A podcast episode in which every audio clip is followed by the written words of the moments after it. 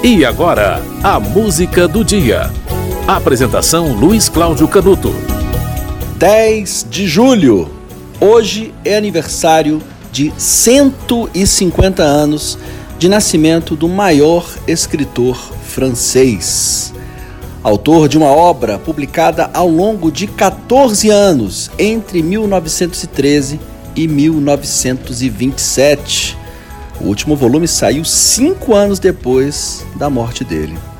Eu estou falando do escritor Marcel Proust, que nasceu em uma família rica que deu a ele uma vida bastante tranquila. E essa vida em uma família rica permitiu a ele frequentar a alta sociedade. Prestou serviço militar em 1889. Depois foi para a Escola de Ciências Políticas, assistiu cursos com é, professores bastante renomados, estudou na Sorbonne, fez uma viagem a Veneza quando tinha 29 anos de idade.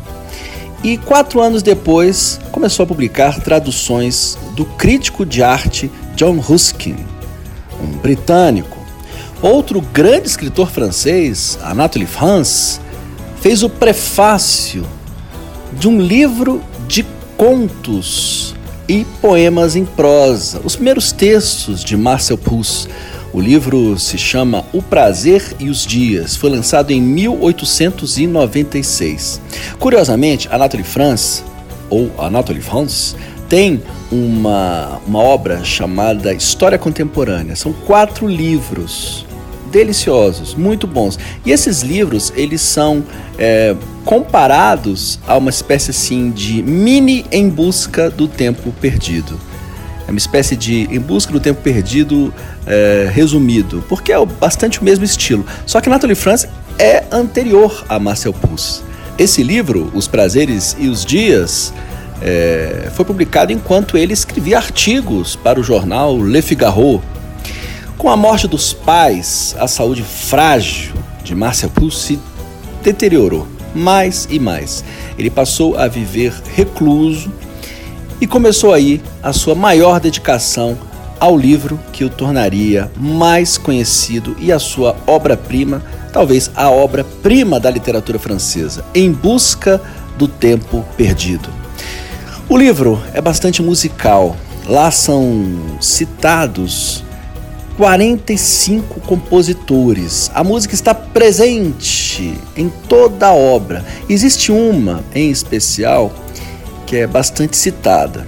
É, bom, eu vou citar outras, tá? Existem sonatas de Saint-Saëns, é, peças de Gabriel Fauré, mas César Franck, uma obra de César Franck, é bastante citada é, no livro Em Busca do Tempo Perdido, apesar de não ter o nome é, citado.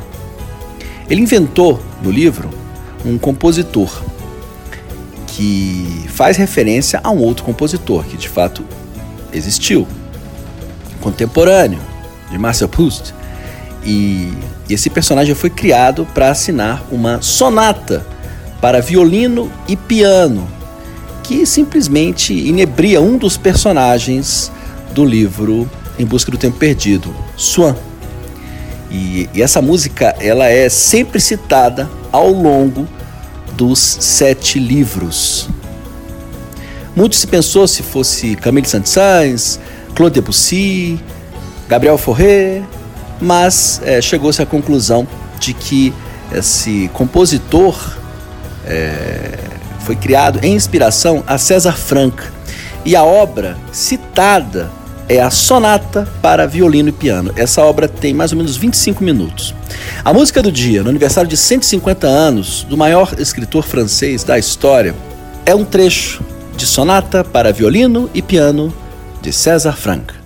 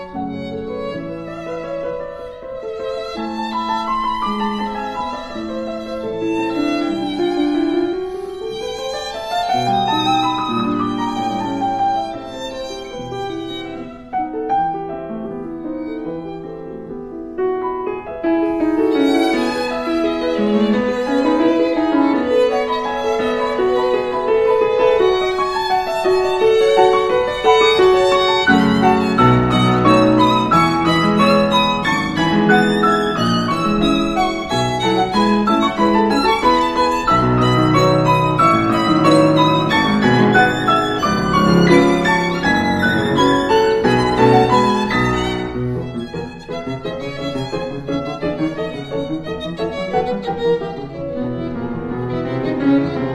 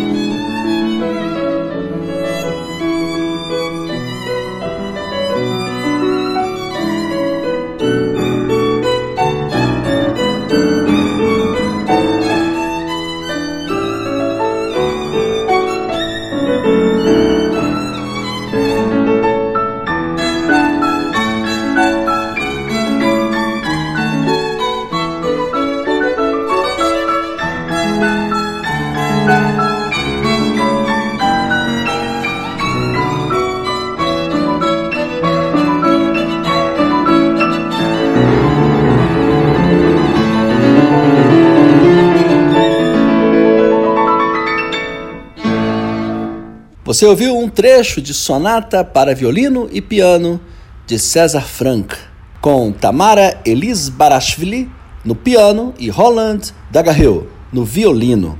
A música foi essa porque hoje é dia 10 de julho, aniversário de 150 anos de nascimento do maior escritor francês da história, Marcel Proust, que escreveu Em Busca do Tempo Perdido, uma obra em sete volumes são romances interligados, tá? Nada impede de você ler é, um romance separadamente, mas eles são interligados, portanto faz mais sentido ler em ordem.